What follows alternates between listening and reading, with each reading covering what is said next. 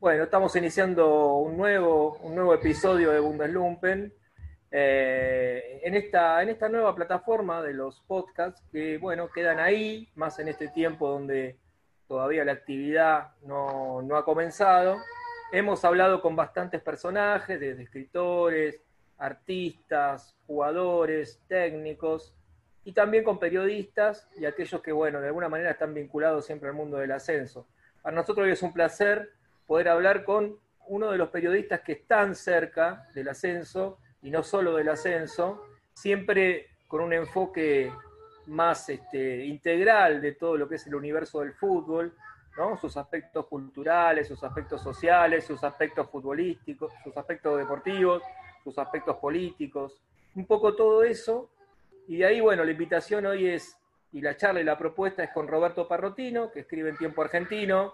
Los domingos son para muchos de nosotros día de lectura obligada de la nota de deportes de tiempo, leerlo a él, por supuesto también a Ale Wall, que, con, el cual también vamos a tener algún episodio dentro de poco.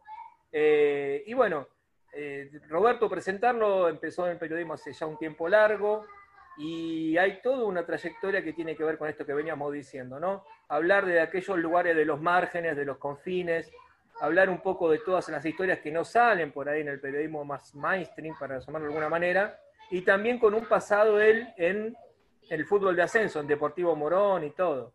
Así que, porque fue jugador, estamos, estamos hablando con alguien que fue jugador. Bueno, primero el saludo, Beto, ¿cómo, cómo estás? Bueno, ¿cómo andan? Eh, ante todo, eh, un placer. Eh, ahora lo, hago público también. le agradezco la invitación porque también soy seguidor de, de en sus amplias plataformas. Eh, y sí, recién cuando decía que estoy, eh, cerca del ascenso, se me vino a la cancha que estoy cerca del nuevo Francisco Urbano, digamos, que es el, estadio de Morón, el actual estadio de Morón. Y eh, una, aclaración es que sí, jugué en el Deportivo Morón en las inferiores tres años, ¿no? Que no, no pude llegar a, a la primera división, aunque esto de llegar ya eh, me parece que también hay que discutirlo, ¿no? Qué es llegar y qué no llegar. Pero bueno, sí, también hicimos ahí un recorrido eh, por canchas del ascenso mientras jugábamos en las inferiores y también por eh, predios de entrenamiento que, bueno, también recorren la profundidad y la amplitud que, del conurbano, ¿no? Como están la mayoría de los clubes del ascenso argentino. Bueno, en ese, en ese, vos sabés que justo nosotros hoy repasábamos eh, la, nota que sacaste después que fue el último partido, que fue nuestra última cobertura, aquel accidentado martes donde se jugó Centro Español y Lugano, creo que era el partido, este, la verdad que no lo recuerdo. Eh, ¿No? Puede ser, Ever, que fue... Vos estuviste presente, dale. Sí, fue ese un martes donde ya estaban también idas y vueltas, no se sabía bien eh, si, se jugaba, si no, como siempre un poco todas las corridas, y fue eso, con, ya, ya se percibió una incertidumbre, fue un martes medio lluvioso, había como un clima medio, hasta medio de ciudad gótica, que era como, no sé, lo que se venía. Y, y sí, bueno, fue ese centro español Lugano que al final se terminó suspendiendo porque llegó la orden y fue lo último que tuvimos ahí de fútbol, bueno, de no fútbol, porque no se jugó, y fue como la última imagen esa que, nos quedó. Y, bueno, sí, después también eh, lo reflejaste, Roberto, y hoy repasando, bueno, sí, nos queda cada vez más lejos, eh, pero bueno, ¿cómo, ¿Cómo lo ves o cómo viste en ese momento y cómo lo ves ahora eh, con la mirada puesta en, ese ascenso, ¿no? Sí, es verdad, eh, era un día de semana, era un día de lluvia, era un clima medio apocalíptico eh, y, lo que parecía era, era el comienzo de, una distopía, ¿no?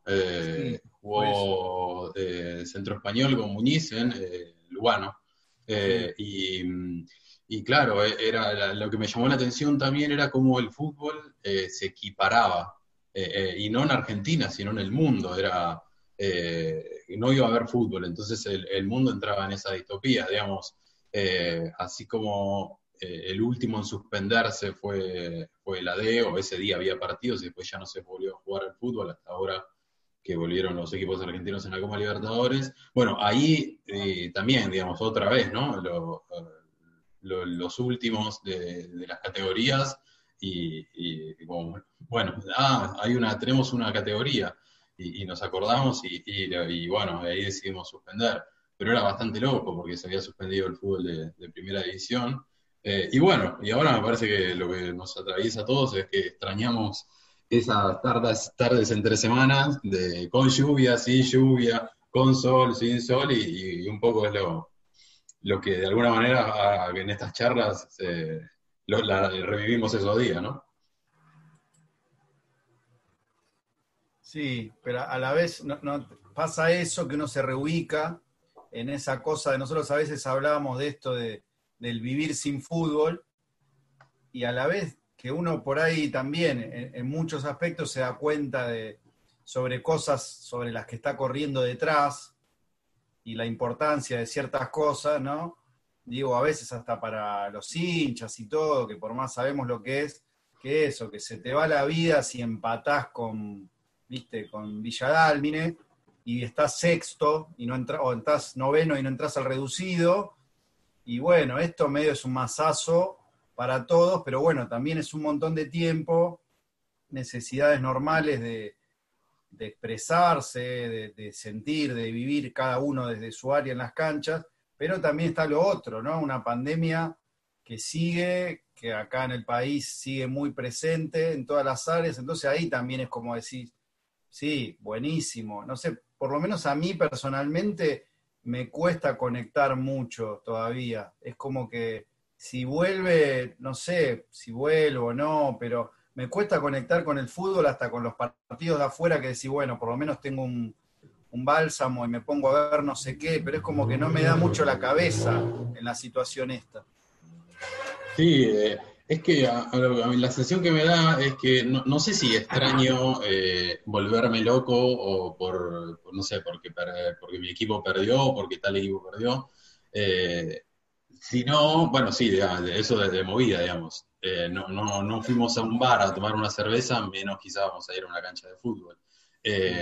Pero lo, que extrañábamos capaz, y en el último tiempo lo, lo venía ejerciendo y practicando con mis amigos de alguna manera, era ir a a ver, el fútbol de primera división en Argentina cada vez es más expulsivo en el sentido de que eh, tenés que ser socio si no, no entras a la cancha, ¿viste? No, a veces no puedes ir a la puerta y comprar una entrada. Tienes que eh, ser cliente, diría yo, ¿no? Es como bueno, el cliente del banco, ¿viste? Sí. del banco tal y tenés la tarjeta azul, es más o menos eso. Sí, bueno, de hecho, si no tenés tarjeta de crédito, no podés ser socio de Boca, o sea, al margen.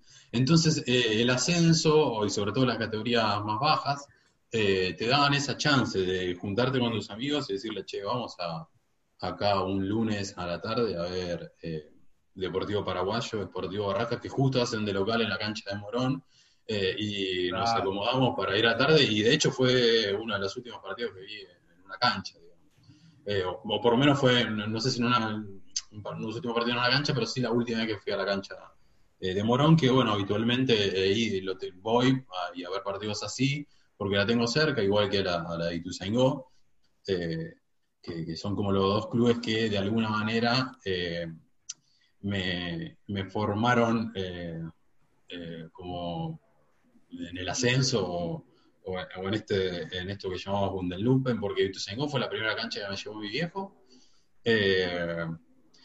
y bueno, en Morón, en el club en el que jugué eh, en AFA, como se dice, en inferiores. Entonces esos clubes como que eh, ahora me doy cuenta que eh, con mis amigos vuelvo y lo que extrañamos me parece que es eso, pasar una tarde, me acuerdo nos tomamos un cafecito en la confitería de Morón, que es muy coqueta, en una nueva cancha, en el entretiempo, y e hicimos un análisis, sí, e hicimos un análisis del entretiempo y nada, nada, ves otras cosas también y también me acuerdo de, medio joder, ¿no? A, cuando fuimos a ver Ituzaingó Cañuelas, eh, medio joder al lateral derecho, que creo que era Matías Maidana, el hermano de Jonathan Maidana, medio joderlo y el pibe riéndose y haciendo guiños a la tribuna, y bueno, que eso no pasa, la bombonera no pasa, digamos. porque tenían Winnie Tusengo, creo que era Kevin López, eh, parecido moreno, parecido negro, parecido a Vinicius de Real Madrid, y lo encaraba y lo pasaba y le gritaban burro y no sé qué, o le gritaban burro, sobre todo Maidana porque es de y, el, el, pibe jugaba, o sea, eh, Maidana de Cañuela jugaba, jugaba con, el público, se reía, y eso no lo encontrás en, en, el fútbol de primera división, en el fútbol, en el fútbol donde hay clientes y no, no hinchas. Sí, y mm, ahí justo una cosa, Beto, que, bueno, que vos recién mencionabas, de la cancha, de las primeras canchas, en tu caso apareció la cancha de Ituzaingó, ¿no? Este, como, como ahí, y después imagino que tú, digamos, uno tiene, o sea, generalmente lo hacen de un club grande y la ver a boca, los contrastes, ¿no? Que, que, que, ya, ya parecían como de chico. Imagínate, bueno, ahora potenciado con un Boca, vos has escrito mucho del Boca de la época de, Macri, ¿no? Básicamente de los 20, 20 años, ¿no? 20 años fue que tuvo... 24 años de macrismo en Boca, sí. 24 años de macrismo. Imagino notar todo esa, esa, digamos, ese contraste grande y también ahí de alguna manera cómo de repente desde el periodismo a veces cuesta decir estas cosas, que Boca, digamos, había cambiado su estructura, eh, no sé, bien, si querés un poco, si viene, no tiene que ver específicamente con el ascenso, pero contar un poco eso, ¿viste? De cómo es trabajar en clubes que tienen ya, digamos, un funcionamiento de empresario, básicamente empresarial, ¿no? Donde todo se mide por el rédito, eh, en el caso de Boca, el acceso a los turistas, cómo la composición cambió. Eh, sí, a ver, yo tengo una ventaja en el sentido de que todos estos amigos que no les puse nombre, vamos a ponerle un equipo, son todos hinchas de Atlanta, mis amigos. Entonces, eh, eh, otra de las canchas que fui mucho fue a, León Kolowski, porque voy con ellos y lo acompaño y, me cago de risa y jodemos y hacemos chistes del ascenso y demás. Y, digo, y relacionado con Boca, que ellos si querían ir a la cancha de Boca no podían, mis tres amigos fanáticos de Atlanta, que tiene una bandera que dice Ituzaingó azul y amarilla no, no podían ir. Entonces, ¿cómo fueron a la cancha de Boca? Porque eh, agarré el carnet de prensa, digamos, de, tiempo argentino, que había dos en ese momento, y le dije, che, vengan, vengan porque querían ir a la cancha. Bueno, eso es como algo, y yo no, digamos, yo compraba eh, la entrada en la puerta de, la cancha y entraba y pagaba, siempre salía del hincha en los clubes, eh, pagaba el bono y, entraba, ya está. Bueno, a ver, así también, digo, es esos ese, ese punto habla de, lo que son los clubes como Boca, que, sobre todo desde el 95 hasta fines de 2019 atravesó un, proceso de, privatización encubierta o, o, de gerenciamiento, porque había gerencias en Boca, eh, y también de exclusión de, los hinchas de, Boca, hincha de Boca del, pueblo, ¿no? De hincha de Boca que eran que somos mayoría y que, tenían un, cierto estereotipo, ¿no? Como que hasta se rompió el estereotipo de, del hincha de boca eh, y, se transformó, y esto se veía en la cancha, era lo más loco. Se veía con eh, eh, los, no solo desde la cuestión de infraestructura, ¿no? De, poner más plateas a un estadio porque sí, como política, ya ni hablamos de querer construir un estadio nuevo y eso que quedó atrás, pero también desde la, no sé, las clases sociales que ocupaban la, bombonera. Y bueno, ojalá que ahora que cambió eso y que empezó otro proceso, se empiece a, democratizar, ¿no? Y eso me parece que en el ascenso hay casos excepcionales, pero me parece que, que la mayoría de los clubes tienen una lógica interna y juegan en esa, en esa lógica. Te digo de los que conozco más de cerca, como Atlanta, por mis amigos, que son eh, de Atlanta Te Sigo, muchos periodistas del medio independiente, Atlanta Te Sigo, eh, y también por, bueno, por Deportivo Morón, que, creo que el presidente que está ahora estuvo hace 25 años, o sea, es como que la gente entra y sale, eh, y, son conocidos, entonces esas lógicas a veces en los clubes grandes cambian rotundamente y en los clubes de ascenso, porque hay menos interés sobre esos clubes, se mantienen. Sí, y, en ese ejemplo está bueno el que das, porque justamente estamos hablando dentro del ascenso, pero de dos clubes grandes. Entonces, también te da un poco de esperanza que si, si ya los grandes del ascenso, que sí tienen gente, que manejan un capital, que tienen un interés y un ojo puesto, si esos clubes comprobamos, no sé, Morón, Atlanta, eh, o hasta Almirante, hay un montón, La Ferrere, qué sé yo, el Boys, tienen todavía la visión bien clara de lo social, pese a cualquier eh, inconveniente político, pero bueno, que se resuelve entre los socios con elecciones o como sea, o se reagrupan. Si esos clubes grandes del ascenso tienen eso, está bueno para que esa es la bajada, que creo que también ahora en AFA también está por muchos dirigentes, de, mantener eso frente a esto que, bueno, se, se marcó en, estos años de, de la dirigencia, que claro, Boca daba este ejemplo y después, bueno, ahora aparece un Talleres, aparece un San Martín de Tucumán, tratando de meter fichas, pero bueno, hay otro, hay como otra armada ahí, eh, no, no casual, que cada club tiene 100 años y son 100 años de tradición y de, pasar eso, entonces bueno, hay todavía una barrera lógica a eso. Sí, de, cualquier modo, eh, eh, siempre me parece que es recomendable estar atento, porque cada tanto pasa, ¿no? Los clubes pasan, o sea, el mismo Atlanta, que digamos, por ejemplo, recuperó la, sede, pero al lado tiene un microestadio que cuyo dueño es la nación, ¿no? Eh, y me acordaba mientras decía esto, digo, que hay, yo te decía que hay menos interés sobre los clubes, entonces hay menos, menos mirada, menos dinero, menos todo.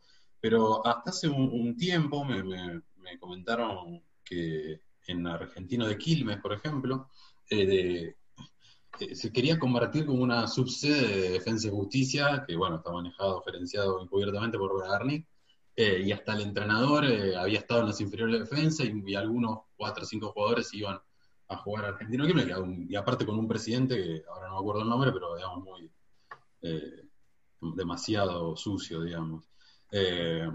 Y, nada, digo, siempre está, está bueno estar como atento, por llamarlo de una manera, porque, eh, no sé, eh, es, seguramente es muy diferente, ¿no? Para ya que no nombramos a Bragarni, pero Bragarni compró un club de segunda división, el Elche de España, y hoy está en primera. Entonces, hay que tener cuidado, pero sí es verdad que, sobre todo en los últimos cinco años, eh, los hinchas del ascenso y, los clubes del ascenso eh, fueron la, primera barrera de contención a las, a las políticas eh, privatistas eh, o, a la intención del gobierno anterior de, de, instaurar las sociedades anónimas, ¿no?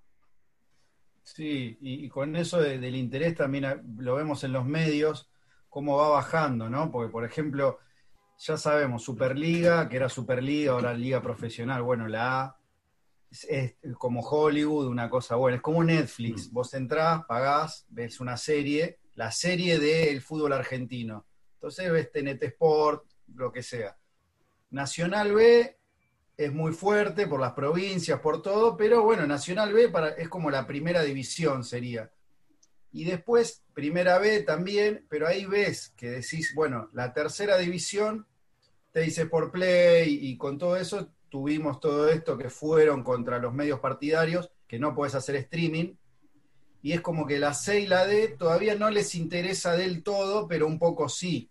Entonces ya cuando se les agota ese negocio de arriba y lo exprimen que no da más, y bueno, van a seguir. Pero lo loco es que ni siquiera hay una lógica coherente, porque decís, bueno, hay un producto, arma tu producto, y por afuera también ocurren cosas, no, no tiene que ser excluyente. Pero no, es como no, voy, te saco a vos y ya lo hago yo y encima lo hago de mala calidad. Pero es como eso, como que el ojo siempre igual está ahí atento a ver si, si se levanta una cabecita, o la agarro o la chupo. Sí, es verdad. Eh, es curioso, digamos, porque tienen como los derechos, entre comillas, mismo la AFA, ¿no? Y, y, me parece que se están perdiendo un público, bueno, sobre todo en la C y la D, eh, en términos de periodismo y comunicación, que es un público que, se recontra engancha, que es, que es grande si te pones a, sumar eh, los hinchas de cada club y, clubes que de pronto bajan mucho y, y otros que suben. Entonces eh, es como que hay una especie de, no, sé si de desidia, pero es como diciendo, bueno, le daremos bola cuando cuando de pronto cada club te transmita sus partidos y no que no queremos, no le vamos a dejar la entrada. De hecho, me acuerdo del caso de Funebrero TV de Midland, de que le estaban haciendo la transmisión y después a la misma dirigencia dijo, bueno, no, ahora no pueden hacer la dirigencia, me tienen que pagar a mí X cantidad de dinero, obviamente es muy siempre de a poco, pero es como diciendo, hasta que, hasta que los demás no hacen, uno, el otro, los otros no reaccionan. Y encima, eh, teniendo un producto, y, imaginamos ¿no? que transmitieran vía streaming, aparte con la facilidad que hay hoy, la primera C y la D. No, digo todos los partidos, ¿no? pero cinco partidos por categoría, tres para los más importantes. Vamos a tener un público gigante. Yo tengo amigos eh, más grandes, eh, quiero decir, no sé, cuarenta y pico, largos, cincuenta, que se pelearon con ese fútbol que, que escribíamos, que, lo simbolizó Boca en el último, tiempo, y que de pronto yo llegaba nada, a los lugares donde trabajo y están conectados mirando el partido, siempre es un, lunes a las 3 de la tarde, ¿no? O algo así. Están conectados, enganchados, mirando su partido y así hay un montón. Y los que están en el exterior y los que, y, aparte con la facilidad ahora del celular, ¿no? Eh, yo creo que si la, AFA que amagó un par de veces con hacer eh, el proyecto de AFA TV y demás, que me parece que un paso a dar es ahí, en la C y la D, ¿no? Que los derechos, hasta donde entiendo, no, no están comercializados, los derechos de, transmisión. No, claro. Ni, ni, la C ni la D, se maneja todo por lo que hacen son las partidarias, que encima en una calidad que está buenísima. no sé, ver a una pasión, por ejemplo, HD perfecto, o ver a un país o sea, hay un montón de transmisiones, me estoy olvidando de un montón, no quiero ser injusto con varias, pero todo de excelente calidad. Qué bueno, que ahí todavía están, el, nicho está, gente de Excursio que también sigue, bueno, de la Ferrer, vos mencionaste a Midland. Ahora, en la B Metro ya empiezan algunos con estas cuestiones de no, porque TIC y chau. Ahí ya no va más el streaming pese a que se generó una herramienta como Medios Unidos, de la cual vos estás, al tanto, Beto, todavía de alguna manera hay como una, hay una resistencia si obviamente el TIC como empresa que, detenta los derechos hace valer todo ese, todo ese poder. Pero bueno, se está dando una pelea. Creo que eh, de alguna manera se dio un avance. No sé cómo lo ves vos, pero la conformación de este, un espacio grupal diverso como el de, Medios Unidos, logró que de alguna manera, eh, bueno, estamos acá, estamos en pie de guerra, o sea, no, no, van a poder con todo. Sí, a la par de esos hinchas del ascenso, de que fueron la, primera barrera de contención al intento de las sociedades anónimas, también hubo eh, en, el plano de, la, comunicación, del periodismo, de, de, los medios partidarios, como se llaman, eh, o como se agruparon en medios partidarios unidos, también hubo en ese sentido una, defensa eh, eh, y un manifiesto, y hasta hubo marchas, me acuerdo, para defender lo, que venían haciendo, básicamente, ¿no? que de un día para el otro les impidieron transmitir. voy a contar una breve historia, creo que Atlanta juega, digamos, no es que no soy hincha de Atlanta, pero al rodearme de tres amigos de Atlanta, amigos de hace años, es como que más o menos eh, conozco el, devenir de, Atlanta y sobre todo lo, vivo con ellos de esa manera. Estábamos un viernes a la noche comiendo un asado eh, en la casa de uno de ellos y em, jugaba Mitre de Santiago del Estero Atlanta. Eh, y Atlanta, te sigo, que había viajado a Santiago del Estero, de pronto estas cosas pasan, se cayó el, el streaming a los 5 minutos, 10 minutos, el, audio, ¿eh? solo el, el relato al modo radial. Se cayó, entonces no nos quedaba otra, digamos, que escuchar eh, la transmisión de, de Teis Sport Play, me parece. La cantidad de, errores eh, y en, la, en, el nombre de los jugadores, la pronunciación, era como diciendo, che, yo que no soy de Atlanta, los conozco a los jugadores y, y yo detrás de todo eso eh, también lo que se ponía era una, cuestión de una precarización laboral literal, digamos, porque lo agarran al que está ahí, le pagan mil pesos más y transmitía el partido, digamos. Eh, y, ya está, entonces capaz que le avisaron el día anterior, eh. no dudo que haya sido así, ¿no? no porque sean malos periodistas, no sé qué, ni me acuerdo, no viene al caso, digamos, pero no había calidad en la transmisión. Y vos decís, loco, esto tiene los derechos y, no le ponen eh, calidad a la transmisión de, las imágenes, de, los periodistas y demás. Y por suerte en el segundo tiempo volvió, volvió 30 decibel y podemos escucharlo eh, por una buena transmisión y, como siempre. Eh, pero bueno, e, ese es el, esa es la, paradoja, es eso. Porque también es eso, me parece que nosotros como medios eh, o como, no sé, amantes de la cultura periférica, digamos, en todo sentido, a veces puede ser cine, música, literatura, siempre como la cosa de los márgenes, que bueno, a uno naturalmente le, interesa, pero es como que uno no está en contra del mainstream, digo, es uno no quiere que se caiga todo, por lo menos eh, yo lo, lo, veo así, ¿no? No, prefiero que sí, que lo que es mainstream sea un buen producto de alta calidad y correspondiente a lo que tiene, que son eh, inversiones, eh, medios, eh, producción, perfecto, pero no me anules lo otro. Es como en, muchas culturas, no sé, está bien, existe Hollywood, pero el cine independiente de Estados Unidos es impresionante. Eh, y bueno, Hollywood tiene una calidad y lo de, lo de alrededor también.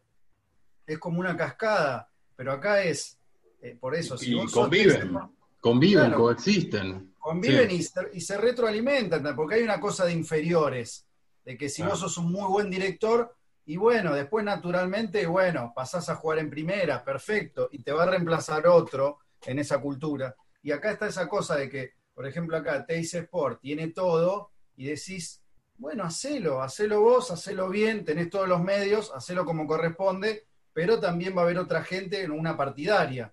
Y bueno, ahí se verá, pero no, no encima lo haces mal y anulás al otro, ¿no? Es como una cosa muy de acá eso. Eh, sí, porque no, no transmiten ni siquiera todos los partidos por TIC Play.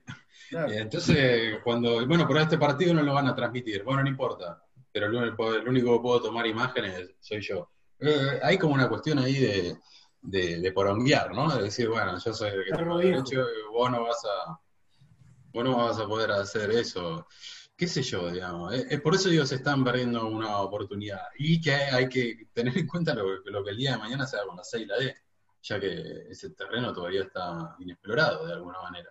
Inexplorado por ellos, quiero decir. Por ellos o por los dueños de la AFA, por, por la AFA, por a, quien le venda los derechos, a quien carajo sea, hoy está, pero explorado por un montón de, de, medios que, que están buenos. O sea, porque claro, no por ser independiente, por ser marginal o que, que van a llamar, eso no es sinónimo de mala calidad. Aunque muchas veces de verdad que, no sé, mientras hablaba del cine me acordaba de Jim Jarmusch, es un director que, que, es muy bueno, y, y, pero claro, yo te veo una película, la vi, eh, eh, Coffee and Cigarette, es una que está buenísima, pero también después te veo la de Tarantino, que es tan espectacular. La última Tarantino fue el cine. Eh, es como que, sí, es como, aparte, es eh, empobrece, ¿no? Es decir, eh, prohibir siempre me parece en ese sentido, prohibir y no dejar y no hacer, doblemente pobre, me parece en ese sentido. Y te por hecho mucho. Creo que es una cosa de, egoísmo y también hasta como de un poco de, de miedo en el sentido, che, guarda, a ver si encima ven que hay una transmisión de unos pibes y ven que encima están bien formados, que hablan, que transmiten bien, a ver si se, avivan que nosotros con todos los medios lo hacemos mal, ¿no? Es como también mantener eso. Sí, cuando, cuando Latencia a lo ancho anunció que dejaba de transmitir, fue muy triste, realmente. los pibes se largaron a llorar ahí eh, enfrente a la cámara y no lo hicieron por meter un golpe bajo, sino porque lo sentían. Eh, y, fue, sí, fue feo, digamos. Y también está la cuestión de, que a medida que ascendés en ese sentido, o sea, vamos a ver, el Platense está en primera, eh, o el mismo Atlanta, también, digo, ahí entras a un mundo eh, que, te va a, limitar, digamos. pero bueno, qué sé yo, también está bueno convivir en ese mundo, porque me imagino que cualquier club del ascenso yo siempre escucho una frase, quizás usted me pueda ayudar, que este equipo no quiere ascender. ¿Será verdad? ¿Vieron que eso lo escucharon un montón de veces? No, Morón no, este año no quiere ascender. Y... No le conviene. no le conviene ascender. Y yo, me pregunté, ¿cómo no le va a convenir? O sea, por lo menos los jugadores van a querer ganar y van a querer ascender, digo. O la más grande. De última, si no le conviene, y bueno, bajaré en un año, qué sé yo. Y ya está, claro. Eh, pero la, habrán escuchado esa frase. Yo digo que no importa, digo, todos quieren ascender. Eh, y después cuando viven la experiencia eh, de, la primera división, no sé qué, bueno, volverán de una u otra manera. si es que vuelven, porque hay clubes que eh, a ver, con, todo el aditamento de Grondona, Arsenal, digamos, es un caso de que subió a primera y se mantuvo eh, mucho tiempo. Eh, y, qué se descendió y ascendió, estuvo un año solo. Y, jugando muy bien, y, ya sin Grondona, digamos. Claro.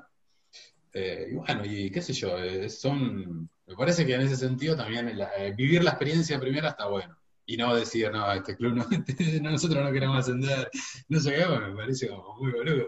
Nunca la entendí esa verdad. Pero es como, son como los lugares comunes del ascenso, ¿no? Supongo que. También, sí. Así como, como hay tanto eh, en primera edición y, o, en, el fútbol europeo, ¿no? Cuando hacen las transmisiones, que dicen algunas cosas que son, no puedo creer. En el ascenso se debe generar lo propio también.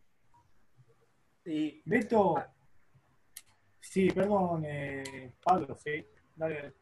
No, no, metele, metele. No, me colgaba, ahí hablaban un poquito de cine, me gustó ese, esa incursión, podríamos llamarle momento Ángel de Brito, si y me cuelgo ahí un poquito en, en, en otros menesteres, pero creo que tiene que ver, creo que tiene que ver con lo mismo. Me interesaba preguntarle a Beto Hace poquito hice una analogía que también tenía mucho de, un relato personal, de su vínculo con el padre. Eh, el relato que hacía con respecto al baby fútbol, lo que, significó, lo que significó para él los años de infantiles, de inferiores, eh, cómo eso te forma, también se me ocurre para la gente que nos escuche que por ahí no tiene experiencia en fútbol, pero por ahí linkea Bundes desde, otro, desde otra mirada, por ahí que cuente su experiencia y, así entender un poco más también esa pluma que, nos deleita todos los domingos, que creo yo, quizá van a coincidir. Nos gusta mucho porque creo que, él puede tener una mirada que parece outsider del fútbol, sin embargo él tiene un vínculo fuerte con el fútbol y lo mira por momentos desde adentro, por momentos desde afuera, es como que entra y sale en ese relato, por lo menos es lo que me genera a mí leerlo, y por ahí conociendo esa historia nos ayuda a disfrutar un poco más, ¿no? Lo que él escribe cada domingo y... Eh, a ver, eh, ¿por qué soy periodista? Y porque no pude ser jugador de fútbol, porque no me animé, o porque no, no llegué, por lo que sea. Ahora, eh, era mi único objetivo en el mundo y después, si no, me moría, no, eso también siempre lo tuve claro. Entonces yo me acuerdo de estar entrando en calor en el predio de, González Catán, donde entrenaban las inferiores de Morón, eh, y que yo le tiraba información a mis, eh, mientras dábamos la vuelta a la cancha, eh, le tiraba información a, mis amigos de los clubes, y uno de mis amigos, de mis compañeros en ese momento de, de la categoría, del 89, dirigida 89 campeón en novena, dirigida por el Topo Luques, vamos a un, paréntesis, me decía, che, vos sos Sport Center, me decía, como que yo estaba todo el día tirando la información. Entonces, digo, yo también pesqué eso, digamos, al margen de mis inhabilidades y mi decisión de no esforzarme más para jugar a la pelota de modo profesional. Eh, y dije, bueno, acá hay algo, y, y, no solo pesqué eso, digamos, antes quizás pescaba que mi viejo traía el diario y el sábado de la mañana una docena de facturas y se ponía a, leer el diario eh, y yo me levantaba temprano y lo miraba y decía, uh, y era el día que encima estaba en mi casa, digamos, el sábado a la mañana, o que llegaba temprano, eh, después de, manejar el colectivo, digamos, porque era el chofer de colectivo, eh, y se ponía a leer y, en ese diario había ascenso, ¿no? sobre todo en esa época había más ascenso, quizás ahora hay menos, pero había ascenso. Eh, y de pronto, digamos, también tengo que pescar que en la secundaria eh, comprábamos eh, la, revista Solo Censo, me parece que era, y, nos cagábamos de risa, y, ahí tenía cerca la cancha de Tuzaingó, entonces cada tanto íbamos también mientras estábamos en la, secundaria. Y si voy más atrás, bueno, me, voy al baby fútbol y, tengo al club argentino, eh, el Club Atlético Argentino Tuzaingó, eh, que viajaba también por todo el conurbano jugando de sábado a sábado, el baby fútbol. Eh, un mundo que tiene un montón de cosas hermosas y un mundo que tiene un montón de cosas crueles también. Entonces, como escuché hace poco a, un periodista, el patán Rajendorfer, que las cosas que no son eh, extraordinarias no son noticias. Entonces, eh, hay muchas cuestiones extraordinarias en el baby fútbol, como que un pibe, por ejemplo, le paguen por jugar y juegue eh, en, tres clubes al mismo tiempo y juegue los sábados, que eso también pasa, y eso es aberrante, digamos. y también después hay una cuestión de conocer lugares, de conocer diferentes clases sociales, que eso es tremendo, porque digamos, el, club este era clase media, media baja, ponele, pero de pronto íbamos a lugares donde son de clase media de, baja, baja, de verdad, y de pronto también íbamos a jugar a, no sé, me acuerdo que alguna vez fuimos a jugar a eh, el Club Parque, eh, que, eh, había entrado a la liga que está en Capital Federal, creo hasta, no me acuerdo en qué zona, porque... y bueno, nada, fuimos a jugar ahí, claro, era otro mundo para nosotros. Pero bueno, eso también está bueno que, que, conozcamos, digamos, o que un pibe conozca cuando juega la pelota y que pueda convivir. y que pueda... Sí. Te, hago un paréntesis ahí. ¿Crees que hoy, al no haber público visitante, eh, lo único que ha quedado en el fútbol de esto de que vas y visitas otras canchas, otras localidades del Gran Buenos Aires u otras comunas en la ciudad, eh, yo creo que hoy el baby fútbol es lo único que lo mantiene. Así todo, no son tanto los padres que acompañan a sus hijos, padres y madres, como antes, pero hoy el recuerdo que me queda a mí de haber conocido otras localidades o de subir un micro e ir con la excusa del fútbol eh, a 20, 30, 40 kilómetros, tomar dos, tres colectivos, un tren, eso hoy como hincha visitante ya no lo hacemos.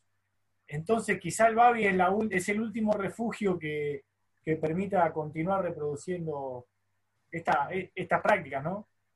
Sí, tal cual, eh, es, verdad. Eh, a, no ser de, excepciones que se dan muy cada tanto, que me acordaba una recién mientras hablamos, que creo que hace poco jugó eh, Deportivo Merlo y Tuzaingó, que fue transmitido por Crónica, me parece, ese partido, y hubo con gente de los dos lados. Bueno, cuando pasa eso, que es demasiado excepcional, es verdad que sábado a sábado, digamos, una masa eh, de personas, de, entre esa masa de personas hay padres, hay tíos, entrenadores, pibes, hermanos de pibes, una masa muy grande se mueve eh, y convive con el otro en un punto, ¿no? Eh, que se hace a veces medio, medio difícil, digamos. Digamos, el colmo sería que le prohíban ir a los visitantes al baby fútbol, digamos. eso estaría una locura, ¿no? pero bueno, hace poco hablé con el, me tocó hablar con el maestro Tavares, después de mucho tiempo buscar la entrevista, y por ejemplo hay cuestiones que, que sin tomar a Uruguay como lo mejor del mundo, o que es, somos nosotros buenos, o mejores, no, no, digo, una, y también por la cantidad de habitantes, ¿no? El baby fútbol en Uruguay está regulado por el Estado. Eh, y es, eh, es, la base de, los jugadores que, el día de mañana van a jugar en primera, pero son conscientes, de, no en primera la selección, pero son conscientes de esos, entonces le meten mucha atención, no solo que lo regula el Estado a las ligas. Yo no sé si las ligas hoy, más allá de cumplir dos o tres requisitos de las amplias ligas de baby fútbol que hay, más allá de cumplir tres o cuatro requisitos para que te digan si esos para que te den, no sé, la, membresía de eso es una liga de fútbol, si tenés otros requerimientos eh, más grosos como que, implican en la formación de un pibe, no sé, un psicólogo, un nutricionista, cosas básicas que, tiene que tener un club, un médico. Eh, y me parece que también en, Argentina eso, sobre todo en la parte donde hay tantos clubes, eh, ¿no? En, en, conurbano y capital, en los clubes de Bavi, ahí me parece que también hay un hay un, terreno a, laburar. Y para que el día de mañana esos pibes que se bancan a las dos hinchadas puedan ir a la cancha y, no matarse, digamos, eh, vivir el folclore, pero no, no matarse. Eh, Beto, ahí continuando con el micro polino que, abrimos de, la vida personal y un poco, eh, me interesaba preguntarte o que nos cuentes uno, dos, tres ídolos de pibe ya que tenías esta costumbre y seguís teniendo de visitar algunas canchas. Acá en el oeste, por ahí los que vimos jugar al Dito Bazán en la cancha de Tuzaingó, eh, o a Garrafa, eh, a Rafa Sánchez o, a Huito Ortega en centro, que, bueno, es un miembro destacado de los ídolos de Bundes. ¿Quiénes son esos jugadores que a vos te, que vos admirabas de pibe cuando ibas con tu viejo a la cancha? Eh, bueno, el primero, sin lugar a dudas, eh, el, primero de verdad, digamos, eh, Riquelme, sin lugar a dudas. también, digamos, formado en los potreros de, Don Torcuato.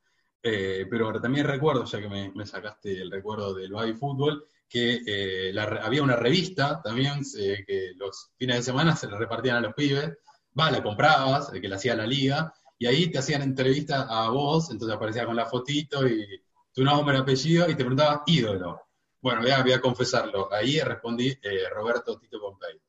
Igual estoy conforme con la, respuesta. Era un 10, era un zurdo, buen jugador. Eh, y, sí, sí, jugaba en Boca en ese momento. Eh, y después con Bombay incluso hablé varias veces, cuando dirigí Huracán, sobre todo. y bueno, sí, qué sé yo, eh, esos, y, me gustaba mucho también, eh, bueno, cuando jugaba Morón seguía bastante a Morón y había muy buenos jugadores de ese equipo, pero muy buenos. Damián Ackerman, eh, Román Martínez, eran como, bueno, de hecho después jugaron en, otros lados, pero se notabas que jugaban bien y que eran de verdad buenos. No, no, no, estoy, no te estoy tirando ídolos, pero estoy diciendo tipos con los que que empatizo la manera de jugar. Eh, y mientras jugaba en el club, eh, el, yo era el suplente, obviamente, y en cinco titulares era Damián Lemos, que jugador de Chicago durante mucho tiempo, capitán de Chicago, ahora está en patronato, y, a él también, lo tenía al lado y, la rompía. Y, y, también, digamos, ya ídolo por televisión, eh, veía mucho la liga italiana, 2002, 2001, la, la, temporada esa que sale campeón la Roma. Entré por Batistuta, pero me quedé con Totti, digamos, como ídolo, eh, o como, como así tipo a ver. Eh, y, nada, qué sé yo, después aparecieron otros. Eh, bueno, ahora está Rafa Sánchez, también me, encanta ver videos. Me puse de pie, perdón. Perdón ah. me puse sí, Francesco. Francesco es, muy, es muy cercano, Matías. Eh, pero un poco, un poco es eso, digamos. Es como que. No sé si me estoy olvidando de alguno. Y tuvimos eh, un momento que compartimos también, ¿no? Con la figura de Gerard, ¿no? Que para nosotros fue eh, el arte de Morón en un momento, las pinceladas, ¿no? Ah, Gerardo Martínez, es verdad, me había olvidado. Claro, porque pasa que Gerardo viene más, mucho más adelante en el tiempo. que Ese es equipo que, de eso. Sí, es verdad. Pasa que en ese equipo yo me acuerdo, eh, el equipo que te nombré era Mercier de 8, el 5 Leonel García, ese equipo que lo vi, lo vi mucho en la cancha. Eh, incluso lo vi como alcanza pelota. Eh, en un clásico con Almirante Brown, así que estuvo muy divertido ese día. ¿Leonel es el que fue a Merlo? Claro, el 5 de pelo largo. 5 de pelo largo. Izquierda, sí, por izquierda jugaba Amadeo, que después terminó jugando de central. Eh, el siberiano Madeo. Román Martínez jugaba de enganche, y arriba jugaba Ayala, un petizo, rápido, eh, y, Ackerman. Claro, eh, Gerardo Martínez fue más adelante. Morón, pero también lo, empecé a seguir, alguna vez lo entrevisté, incluso después de el enésimo gol de, larga distancia, que él solo puede hacer con esa pegada, eh, creo que había metido un gol de, atrás de la mitad de la cancha y dije, bueno, es mi oportunidad para eh, charlar con él y hablar un poco del juego, del fútbol, del ascenso de Morón. Eh, y sí, sí, sí, Gerardo también. de hecho, ahora está en el exterior, no sé dónde andará, pero fue uno de los jugadores de Morón que, te daban ganas de ver. No sé, otros, como Diego Perotti también en su momento jugó muy poco, pero era bueno. Y, cada tanto hay, que buscar, ¿no? Porque me parece que si buscamos en los clubes del ascenso menos vistos, siempre te encontrás con alguien que juega bien o que te gusta algún movimiento. Eh, pero claro, es más fácil, es más difícil, porque no, no prende la tele están ahí. Tenés que ir a la cancha, tenés que buscar una transmisión que se cae o se corta. Eh, pero bueno, eh, el que busca encuentra, dice. Sí, sí, en el caso de Gerardo, recién después que, hizo el quinto, o sea, el sexto gol de, mitad de cancha casi, bueno, ahí apareció en en Fox, pero estaba en la B Metro en ese momento. Y siempre pasa esto, que después llegan, pero bueno, ese, ese jugador la viene rompiendo hace un año, ponele. Son fenómenos que suceden así. Te quería consultar por otra cosa, Beto, este, pero en el mismo marco de la charla. Eh, los últimos entrevistados que tuvimos acá en, los podcasts de, de Bundeslumpen, nos, inquieta algo que tiene que ver sobre todo también con la historia que vos contás, con tu historia personal, que es este fenómeno de los clubes por ahí eh, eh, que tienen que convivir con la globalización, con la gran industria, que de repente te, mandan por la, ya sea por la Play o ya sea por el cable, el Manchester City, el Liverpool, el Bayern Múnich. Y nosotros nos preguntamos, viste, que hoy en día vas a una plaza, bueno, ahora estamos en esta situación de pandemia, pero antes, pongamos, y encontrás un montón de camisetas de, no sé, Sterling, o no sé, uno de, Liverpool, qué sé yo, eh, no sé quién, eh, no sé, pongamos Salah, y por ahí están en un barrio, qué sé yo, están en agronomía, y la camiseta de Como, ponele, ¿viste? Ponele que no sos de Como, pero sos de River o Boca. Nosotros nos preguntamos este fenómeno que se da con la gran industria que de repente parece como que eh, impone estos modelos, ¿no? Y aquel pibe, supongamos en un colegio primario, ve que los amiguitos tienen todas las camisetas de Messi, o si no es Messi es Cristiano, y si no es Cristiano, como te dije, Salah o el otro, entonces, claro, yo voy con la de Como y ahí quedo como, no sé, como el raro, como el que está fuera de, está fuera de época. Nos preguntamos mucho este tema y queríamos, un queríamos de, alguna manera conocer tu reflexión sobre esto. Eh, sí, eh, bueno, los que son padres quizás eh, lo tengan más cercano a eso, pero mientras te escuchaba me recordaba que hace poco se viralizó en redes sociales una historia de un chico que eligió para eh, hasta tiene un nombre en inglés que ahora no recuerdo, para la torta, para la decoración de su cumpleaños, eh, una línea de colectivo. Eh, fue como, claro, mientras todos eligen a, no sé, a Spider-Man eh, o a Superman, el pibe eligió una línea de colectivo y era el raro, era el que lo veía. bueno, no hay que tenerle menos miedo a eso. Entonces, esos padres, por ejemplo, la, la, bancaron la torta con el chofer de colectivo, lo llevaron a la terminal de, de, de, colectivos y sacaron fotos con, con el pibe, es algo que, que, sucede en la infancia, eh, que está bueno, digamos, bancarle lo que no, no responde la línea. Y es lo mismo con el tema del fútbol. Bueno, yo les, les decía, digamos, eh, que quizás ahora más, ¿no? La, la, tele te invade más, las redes sociales te invade más, pero son como espacios que también hay que, de, que, hay que conquistar. Mi primera cancha no fue la bombonera, digamos, fue la cancha de Carlos Sagán, la cancha de Ituzaingó, y me llevó mi viejo una tarde, digamos, una tarde, no sé, era la madre orto desde, desde Castelar Sur a, a, hasta la bombonera, no, y bueno, me parece que eso hay que fomentarlo de, de, desde ese lado, que corre mucho eh, con, con, por los padres, y también desde estos lugares, la escuela y demás, de que no, no tenerle miedo al diferente, digamos. El diferente es el que es hincha de Atlanta, digamos, en, una escuela de Ituzaingó. ¿Y qué tiene de malo eso? Al contrario, a mí me parecía como eh, copado tener amigos de, Atlanta, de Morón, eh, de Ituzaingó, eh, acompañarlos. De hecho, mis amigos que eran de Atlanta venían a la cancha de Ituzaingó conmigo. Eh, yo que, tengo más cercanía con Morón, iba a la cancha de Atlanta con ellos. Mis amigos fueron a un Atlanta All Boys, o un All Boy Atlanta en Floresta, el eh, quizás Pablo ahora lo recordará mejor, el día que Mosquera, eh, el colombiano Mosquera, le ganó el clásico al Boys, creo que fue medio agónico, un 1 a 0, eh, y fueron con, con, con hinchas de Tusango también, que encima hay una, una historia de que son amigos entre Tusango y el Boys y demás. Y, nada, bancarse esas cosas me parece que está bueno y sobre todo de, de, de, niño, no darle tanto bola al Barcelona, qué sé yo eh, y, a Messi. O sea, me encanta el Barcelona y Messi, pero me parece que también hay otras opciones que, están buenas para, para que experimente un pibe. Aparte, no sé si, ¿qué les pasa a ustedes? Si lo llevan a, un, nene a la cancha y ve lo que ve siempre por la tele por el videojuego, me parece que eso le provoca un impacto, ¿no? Es como decir, eh, mirá. Y, y al contrario, después se encariña más y se vuelve más fanático, más, más, más loquito del ascenso, con él. Eh, eh, hay que tolerar la- la- lo diferente en ese sentido.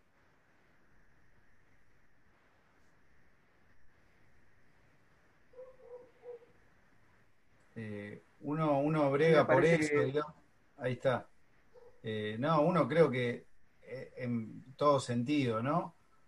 Por, por ese campo abierto de que, bueno, si aparece alguien con algún interés distinto, que, que lo pueda desarrollar, y acá, bueno, en este ámbito futbolístico nos pasa cada vez más que esas rarezas cada vez están más cercadas, ¿no? Ya sos directamente raro, eh, no sé, eh, si sos hincha de un club, que si no tenés un club europeo, si, digo, si sos niño o, o joven, si no tenés un club europeo, ahora de repente también el sorteo de la Champions es un breaking total, el sorteo, o sea, de última, no hablemos, no estamos hablando acá ya de ascenso, pero es, se está jugando la Copa Libertadores. Sí, sí, Ahora, nunca entendí eso. está- pero están los resúmenes, se está jugando la Copa, no es que no hay nada. Y es más importante que va a jugar el Borussia de no sé qué contra... eh, bueno, pero ni jugaron todavía encima. Tengo que hacer un, un móvil y cortar todo por un sorteo de no sé qué, ¿viste? Ya es una locura todo. De, de hecho, digamos, eh, está jugando la Copa Libertadores Defensa y Justicia, que es un club emblema del ascenso, digamos, Claro. de, la- de la zona de Florencio Varela, de más allá y no sé qué. Imagínate la cantidad de, de historias y de enfoques que podés contar a través de Defensa y Justicia jugando la Copa Libertadores, digamos. Eh, pero es verdad, ¿no? Un sorteo. Y lo- es como los espejitos de colores de, de Europa, en un, en un punto. A veces, a veces eh, son muy de colores y muy espejitos. Sí, Beto. Sí. No, no, no, Dale, dale, dale, dale, dale. no, preguntarte qué, qué representa tiempo argentino para vos eh, en este momento tan álgido de- de- del mundo en general, del país en particular y de los medios, y cómo te sentís ahí adentro. ¿Qué, qué jugador, en qué puesto estarías jugando hoy en tiempo argentino? ¿O qué, qué club sería tiempo argentino en- dentro de los medios del país? Eh, no, no sé, a ver, qué sé yo, ponele Lanús, ponele, vamos a poner Lanús, estaría, estaría bien, que una final de Libertadores, que A se mantiene Rosso le gusta eso. A Nicola Russo, sí. saludos a Nicola Russo y al Frente Renovador también. No, eh, no, qué sé yo, digo, tie- tiempo argentino es como una... eh, a mí nunca, nunca me gustó idealizar, ¿no? Eh, yo digo que hay buenos periodistas en, Clarín, eh, en La Nación, y también en Tiempo Argentino y, en, y en La Vaca, Boom, el periódico también cooperativo y en Cítrica. Y, pero hay buenos periodistas en todos, en todos los sitios. Claro, lo que pasó en tiempo argentino es que fue como eh, una historia, digamos, que, que- que llegó a los medios nacionales, sobre todo cuando se produjo el, el ataque de la patota. Pero antes era una empresa y era una empresa de un, de un garca, eh, o de varios garcas, eh, como Spolsky, Garfunkel y otros. eh, y, y yo trabajaba ahí, digamos, no trabajaba en la, la cooperativa Tiempo Argentino y bla, bla, bla. Eh, y, y trabajaba ahí y, y si tengo que trabajar en otro lugar, trabajo. Me parece que eh, es un lugar de trabajo con particularidades, así como cada... Y también es una empresa, también eso está, está bueno destacarlo. Entonces, tiene sus particularidades, obvio, digamos, que, que quizás no tienen eh, otras empresas periodísticas, sí.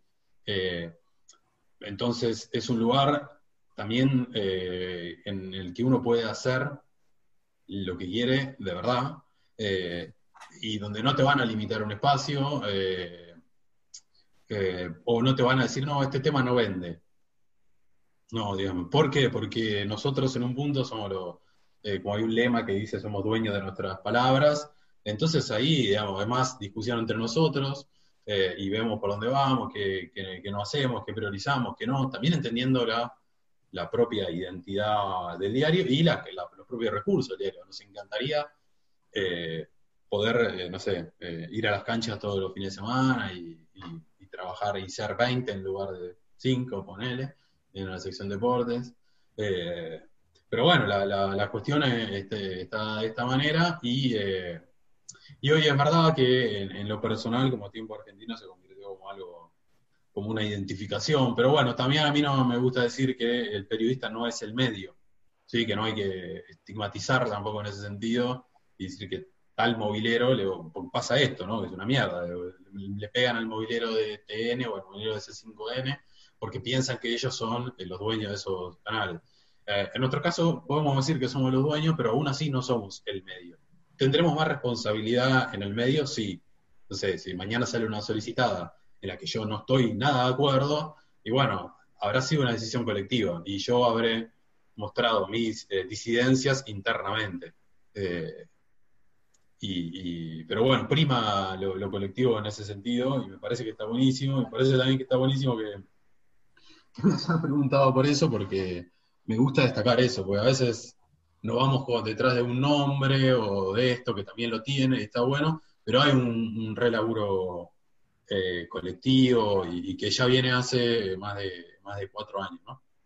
No, y, muy interesante también eh, esto de que de, la cooperativa, ¿no? Y creo también que el ascenso tiene mucho de eso, de suma de esfuerzos, de hombro con hombro, de, compartir un objetivo y aunque no estemos todos de acuerdo, a veces o empujamos todo o, se cae todo. Eh, así que nada, por ahí también iba la pregunta, ¿no? Esto del cooperativismo que uno puede conocer lo que, lo que le arrimaron un poco para leer, investigar, pero creo que hay mucha gente que conoce más y hay gente que por ahí todavía no conoce de qué se trata y está muy bueno esto que lo, que lo puedas contar vos, también Pablo, que, la tiene muy clara. Sí, Pablo, Pablo tendrá más la, teoría y la práctica, yo tengo más la, práctica y en pocos años. Sí, sí, no, este, justo que ahí, que, bueno, hiciste la introducción al capítulo periodismo, que era un poco el capítulo que faltaba por ahí de la conversación. Eh, es complicado, o sea, más allá de la, de la cuestión de, cómo hoy está organizado los medios, más allá de sus dueños, un poco también quería ir a algo que, yo sé que, a Beto le preocupa o que por lo menos eh, es exigente con eso, de cómo contar historias, que muchas veces son las historias que nadie cuenta. Y quería un poco preguntarle de eso, cómo buscar esas historias que están ahí, en los márgenes, que nadie ve. Y esto lo vinculo con Bundeslumpen, que se dedica a cubrir el ascenso, aunque también tus notas cubren el ascenso. Buscar esos intersticios, buscar ahí donde, donde nadie está mirando. Eh, Bundeslumpen empezó, por ejemplo, con una foto que, quisimos ilustrarla. Perdón este autobombo, ¿no? ver que estoy pensando, pero, pero viene al caso, viene al caso para que vos después desarrolles la, idea. Había un hombre en la cancha de Barracas, la foto creo que la tomó Ever, que estaba al lado de, creo que no sé si era un trapito o algo, y bueno, y estaba ahí, y de repente ese hombre apareció en otra cancha, y es como que era su lugar. ¿Y quién es este tipo? Nadie se preguntó qué hace ahí, este, por qué está ahí, qué lo motiva. Bueno, eso de mirar, quizá donde pocos miran. Entonces, creo que en, tu, en, la, saga de notas que, venís construyendo en tiempo, hay mucho de esto. Y te quería preguntar sobre esto, sobre esa dificultad de ir a buscarlas, esas, esas historias que, están, pero que pocos ven. Sí, eh, lo, que, lo que me sucede eh, que no tengo la intención de antemano de... Eh, sí que reconozco que es un valor de contar lo que pocos cuentan o lo que nadie cuenta, aunque sea no un eslogan, ¿no? Pero no tengo como la intención previa de decir voy a contar esto porque nadie lo cuenta. si no, es como me dejo más guiar por las cosas que a mí me interesan, que a mí me atravesaron, que yo creo que no tienen la suficiente exposición o por lo menos darle eh, otro eh, foco, otra mirada, o contarlo de otra perspectiva del mismo hecho. Y puedo, pasar a ejemplos prácticos. Eh, hace unos años vino acá Ferran Soriano, que es el CEO del Manchester City, a dar una charla y demás. Y la verdad es que lo que yo veía en el periodismo, o en la mayoría del periodismo, era que primero había un medio que era socio de la, llegada, visita de Ferran Soriano. Entonces, claro, si vos sos el socio, si estás en el negocio, no podés pisarte eh, tus propios pies. Entonces lo presentaban de determinada manera. Y todas las entrevistas que daba eran como complacientes, digamos, de alguna manera. Y nadie destacaba que Manchester City, por ejemplo, o el grupo City tiene creo que al día de hoy tiene casi 13 o 14 clubes por el mundo y que es como, es como jugar al TEC, ¿no? Y mover fichitas, ir conquistando países y meter clubes, y que eso tenía una cuestión de, imperialismo futbolístico también. Y bueno, digamos, yo no dije, no, a esto nadie, ahí digamos, digo, esta es mi mirada, o esto es lo que yo pienso, y ahí la trabajo. Me parece que no es única, porque recién ahí hablabas del caso de Bundeslupen y yo nombré a, a Mu y así como nombrar un montón más me parece que sí es compartida quizás por, esos medios, entonces me guío por eso. Y después también hay cosas que, aparecen eh, o que están eh, y que no se les dedica tiempo, sobre todo en el, frenesí de, las redes sociales y, demás, o a veces porque el propio medio no, tiene esa intención, eh, y a veces porque el propio periodista está más preocupado eh, por eh, comentar el sorteo de la Champions y hacer un meme, ¿no? Que por tomarse una semana y empezar a hablar con uno, ir a tal lado, hacer llamadas, leerte un libro, leerte notas que ya se publicaron acerca del tema. Entonces, también, digamos, un, periodista, Matías Petrone, que cubre a Racing en otro medio partidario, se llama Identidad Racingista, por ejemplo, un día contó que un, juvenil de Aldosivi se, se había suicidado después de que lo dejaran libre. Y yo había recordado que este año, ¿no? Que eh, en Colón había pasado lo mismo. Entonces dije, bueno, acá hay una historia, acá hay una nota. Claro, pero estuve una semana llamando por teléfono, hablando con uno, leyendo acerca de eh, suicidios juveniles, fijándome, eh, hablando con coordinadores, dirigentes, gente que, que, desde las ciencias sociales estudió esos temas del trabajo. Bueno, esa semana no habré hecho memes o no habré hecho algún comentario, digamos, pero bueno, al final después salió una nota que estuvo muy buena. Eh, entonces, eh, no es que, digamos, busco de antemano decir, bueno, esto es diferente, entonces voy a hacer una nota sobre esto. Digo, este tema está buenísimo para trabajar eh, y hay que trabajarlo. Después uno pelea con consigo mismo, ¿no? En el sentido de que, bueno, a veces también tengo ganas de contar la final de la Champions, porque a mí también me encanta sentarme y contar el PSG y el Bayern Múnich y todos esos mundos que están buenísimos.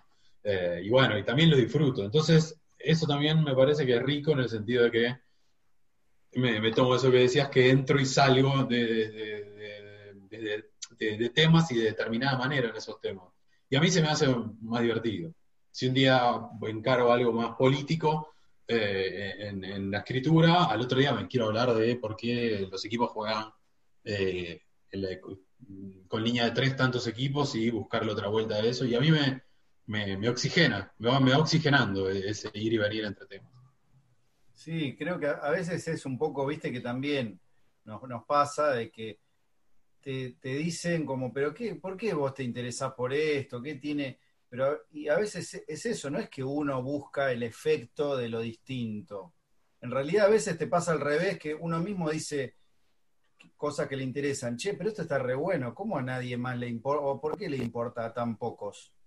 Porque para uno es, natural esa visión, entonces decís, tendría que tener más gente eh, para poder charlarlo, compartirlo. Decís, qué raro que esto que, que está bueno, hasta puede ser una banda o música o distintas expresiones o, o dónde poner el foco, o en esos relatos o historias, decís, ¿cómo, viste que llegás a alguien y decís, nunca nadie le hizo una nota a esta persona que tiene esta historia?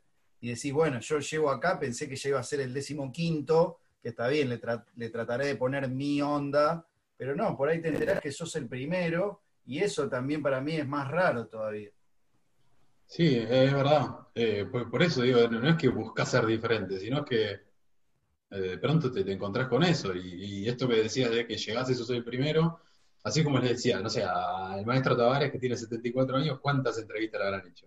Un millón, digamos. Ahora, Eh, y me, me encantó y la busqué dos años y ta, salió la entrevista, me salió ahí como uruguayo, está, salió la entrevista. Ahora, a, a Juan Cruz Comar, por ejemplo, nadie lo había entrevistado y cuando le, yo me enteré de que tenía como cierta cercanía a, a la cámpora en ese momento, o, o el peronismo, el kirchnerismo, por llamarlo de alguna manera, y que a su vez tenía era bastante crítico de- del futbolista medio o del estereotipo futbolista y que leía literatura deportiva, bla, bla, bla. Y me tocó ser el primero que le hice la nota y la nota cuando salió y encima con el título En Boca está lleno de gorilas, explotó, digamos. Pero no es que yo quise hacerme el diferente.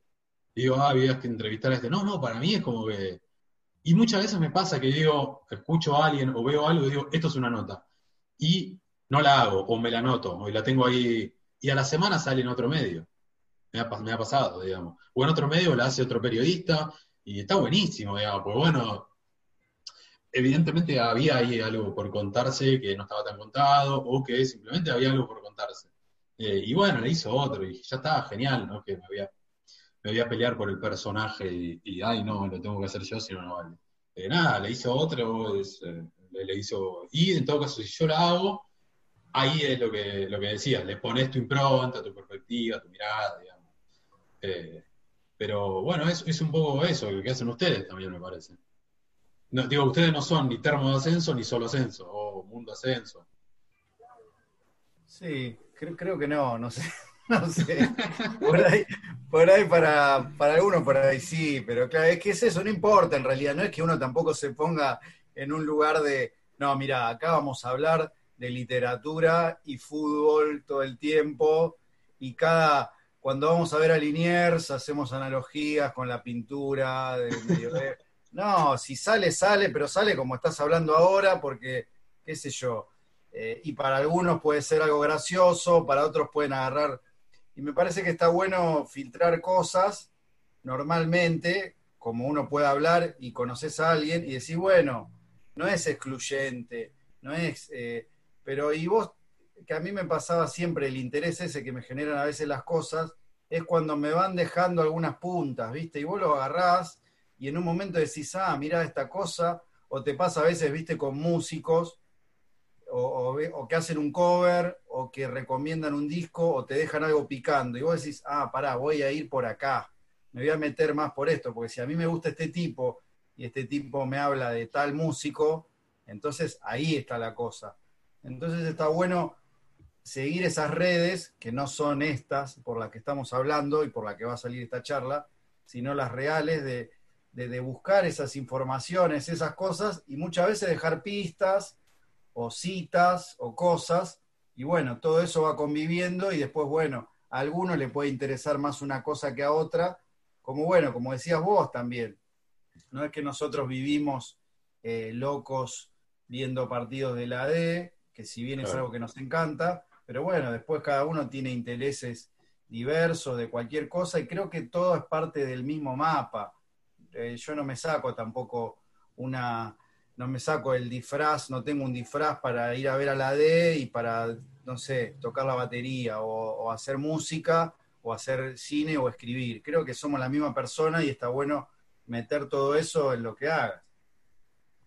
Sí, me, me venía a la cabeza un concepto de, de Fabián Casas, que es un escritor, hincha de San. Lorenzo, que dice esto de, de ha- de hacerle trampa a, a la Matrix y traficar poesía en los textos. Entonces, eh, ¿qué es eso? Y recién decías, de una cita quizás en alguna parte de, de- de algún texto o algo, pero no descolgada o, por- o forzada porque sí, sino porque te surgió, te, te conectaste, eh, estás atravesando vos eh, cierto momento que te da para, te da el pie o, o calzó justo en un texto, y eso sucede todo el tiempo, y no solo sucede ni en Bundeslumpen ni en tiempo argentino, ¿eh? sucede todo el tiempo en, no sé, esta semana Sí. leía una nota en El Mundo de Diario de Español, y de pronto había una, al que escribía la crónica del partido de- del Barcelona, que ganó 4-0 Villarreal, eh, hablaba de, de Éxtasis, que creo que es un libro eh, de- del que hizo Traspotting, me parece, Manuel, el, el mismo autor. Eh, y lo metió ahí, claro, el Éxtasis era Ansu, Fatu, Ansu Fati, el jugador que, que metió dos, dos goles, que hasta... Esto yo no, lo leí, pero estaba tirada en el sillón viendo partido, y digo, esto es para escribirlo, que al pibe, al tercero, ¿no? Le, meten el, le hacen el penal y agarra la pelota y se la tira a Messi, era, un simple gesto me diciendo patealo yo ya metí dos goles y, vos te estás por ir y yo tengo 17 años. Y bueno, eh, hablaba de éxtasis. Entonces, en una crónica de un partido, de pronto, está, ahí eh, filtraste, hiciste trampa a la Matrix, ahí eh, traficaste poesía, pero me parece que tiene que surgir natural, ¿no? Porque después se nota también cuando está forzado. Sí, bueno, justo creo que hoy, no sé, o la leí o es de ayer, pero la nota tuya de Ansu, esta nueva aparición, pero bueno, que me encantó eso también, que encontraste, eh, bueno, lo de en Sevilla, el pueblo ese, el intendente este comunista, que, claro, por ahí tienen una visión más de abrazar a un migrante, muy distinto a, muchos lugares europeos. Entonces, bueno, claro, ahí está la historia. Digo, la historia está en todo, están los goles también, pero bueno, yo encuentro eso en internet dando vueltas y me tiro de cabeza. Y por ahí a mí no me importa tanto el eh, Ansu, no sé qué, del Barcelona, pero claro, ahí encuentro algo que digo, me lo cuelgo a leer y de hecho se lo pasé amigos españoles y que son de Sevilla o gente grande y tenés una cosa para compartir y bueno, es un poco eso, está por ahí la cosa y bueno, a veces como que subís o bajás una perilla, pero dentro de, la misma cabeza. Claro, a ver, eh, eh, Barcelona Villarreal lo vieron millones de personas por el mundo. El tema es que eh, hay mil historias ahí en un partido de fútbol. Y en un partido de fútbol que es Barcelona Villarreal o, o Centro Español Muñiz, ¿no? Digamos, dejan, no, no, son, como dice Menotti, son 11 contra 11, 105 por 70, digo, hasta ahora más o menos, bueno, hasta ahora está el bar, digamos, pero ni siquiera, digamos, solo es muy excepcional pero ahí sigue siendo bastante común.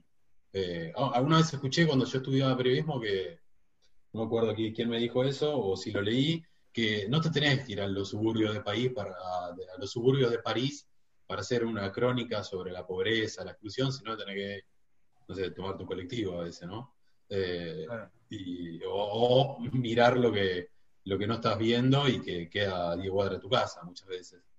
Eh, y me parece que es eso, entonces, entrenar un poco la, mirada y, los oídos, y que el fútbol en ese sentido, eh, como, como dijo este sociólogo inglés David Goldblanc, que es la mayor máquina de narración, eh, la mayor máquina narrativa. Entonces ahí, claro, habla de un día de política, otro día de música, otro día de, no sé, cultura, es, como es, es un terreno muy divertido. Y no dejas de hablar de un juego. Esto te pregunto, por lo menos para mí, la última. Eh, hablamos un ratito de cine y, sé que te gustan también las series. Ahí, Juego de Caballeros, medio que nos conmovió bastante, quizá por lo, por lo bien filmada o por, lo bien eh, narrada, sobre todo la parte histórica, que por ahí muchos desconocían. Esto de que la clase trabajadora prácticamente le arrebata el fútbol eh, o, arrebata con la exclusividad del fútbol, que jugaban solamente eh, la nobleza o aquellos que no tenían que laburar 12, 15 horas por día.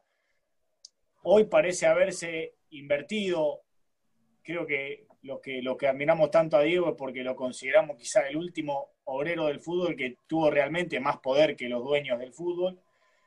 Y hoy por ahí nos encontramos con otra realidad. ¿Vos crees que hay esperanza de volver a, a pegar la vuelta con esto o que por ahí resistir en, algunas trincheras disfrutando desde otros lugares ya es suficiente? ¿Cómo ves lo que viene con respecto al manejo del fútbol y a la participación que tienen los verdaderos actores que en realidad eh, son los futbolistas, con la incursión ahora de las futbolistas también? Sí, eh, bueno, en ese sentido, si, tomamos eh, el ejemplo de que reciente, bueno, teniendo en cuenta que Europa es el centro del fútbol mundial y que muchas cosas que pasan allá después se replican acá.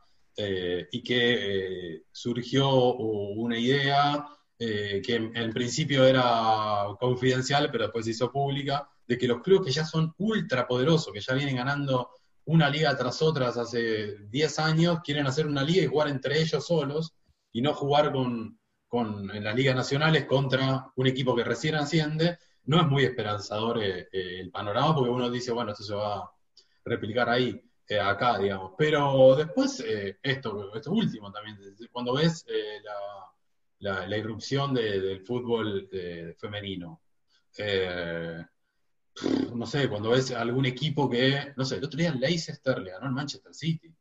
el Manchester City es el equipo que más millones ganó, gastó en jugadores de fútbol en, también. Pero vaya lo golearon. ¿Eh? bueno, también eh, hay, clubes que tienen otra, otras búsquedas. Eh, eh, como fue, no sé, el Borussia Dortmund tiene otra búsqueda y el otro día ganó el Bayern Múnich. Y, clubes que en Alemania, a su vez, tienen la regla esta de que el 51% siempre tiene que estar en manos de los socios, aunque hay casos que, no se cumplieron, pero en, en líneas generales es eso. Entonces, eh, es medio de esperanza, eh, no es muy, eh, no hay mucha esperanza por delante, pero a veces no, está bueno no tener esperanza, porque es como que no espera nada. y a veces está bueno hacer. Y creo que hay muchos hinchas y muchos jugadores de fútbol cada vez más, más deportistas. de hecho, en la, Premier League, que comenzó, que se terminó y comenzó, jugaban con un lema, se arrodillaban los jugadores en plena cancha, y es la Premier League, es la liga más rica del mundo, y sin embargo había un acto que, que, no sucedió en otros países con menos recursos, digamos. Eh, no, recuerdo quizás eh, eh, un hecho, un, hito tan político en el fútbol argentino en ese sentido, por ejemplo, que tiene menos dinero, menos exposición, menos todo. Y sin embargo en la Premier League se filtró eso. O un jugador de fútbol de la propia Premier League diciéndole al presidente, al, Premier, a Boris Johnson, che, no, no saques las comidas pues, en, las escuelas, eh, porque hay gente que la necesita y yo fui uno de los que lo necesitó, en, un punto, digamos, eh, yendo en contra de, la meritocracia y demás, ese, discurso tan mentiroso, eh, y sin embargo sucedió ahí, en la liga más poderosa. me parece que, que, podemos hacer cada uno de, su lugar, entrenadores, periodistas, hinchas, socios, hacer un montón. Eh, y, si, lo hacemos, digamos, eh, colectivamente, me parece que los resultados a la larga eh, que se dan, quizás no, lo ves en el corto plazo, pero, pero a la larga se dan. No sé, nada, que estemos hablando de esto para mí es como, es un, pequeño, un pequeño triunfo en ese sentido. Bueno, bueno, Beto, un poco, ya pasamos la hora y veinte. Eh, bueno, agradecerte por el tiempo, por estas reflexiones. Este capítulo queda. Eh, quizá más adelante lo volvamos a escuchar y ya haya fútbol y alguna de estas cosas hayan decantado para uno u otro lugar. Y un poco para, para cerrar, y ahí citaste a Fabián Casas, de alguna manera hay unos cuantos, ¿no? Este, algunas cuantas figuras del periodismo y, del ambiente más de literario que son influencias, ¿no? Eh, pienso en Juan Villoro también, pienso en esos nombres que de alguna manera también hace que uno pueda nutrirse para después contar la historia de, sus múltiples, de, múltiples aristas, básicamente, ¿no? Donde entran a dialogar varios mundos. ¿Quisieras mencionar a otro de los que más te, impactan? Eh, yo creo que para escribir de, deportes, o sea, el, periodista deportivo tradicional, para hablar de deportes y para escribir deporte, lo mejor que puede hacer es no leer, ni, ni, ver, ni, ni, sobrepasarse de deporte, justamente. Es como que eso le da este, le da aire, le da, le da, no sé, sentidos diferentes a contar.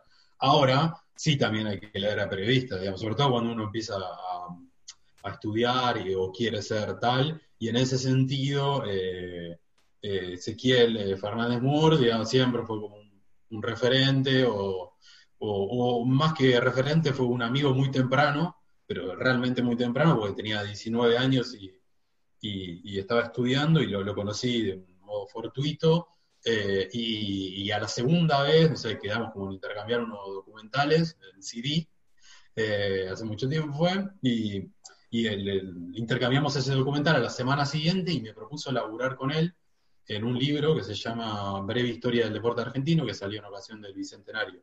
Eh, y tenía 19, 20 años, entonces decís, esto, o sea, era como hacer un máster eh, con él, eh, investigando y no sé qué, con el, el, el, agravante de que yo lo leía en la revista Un Caño, y que era el que más me gustaba, uno de los dos o tres que más me gustaba, leer en la revista Un Caño, que a la revista a la que le escribía correo de lectores, entonces es como que se produjo toda ahí una, una sinergia que, que, decantó, incluso que tres años después estuviera laburando con él.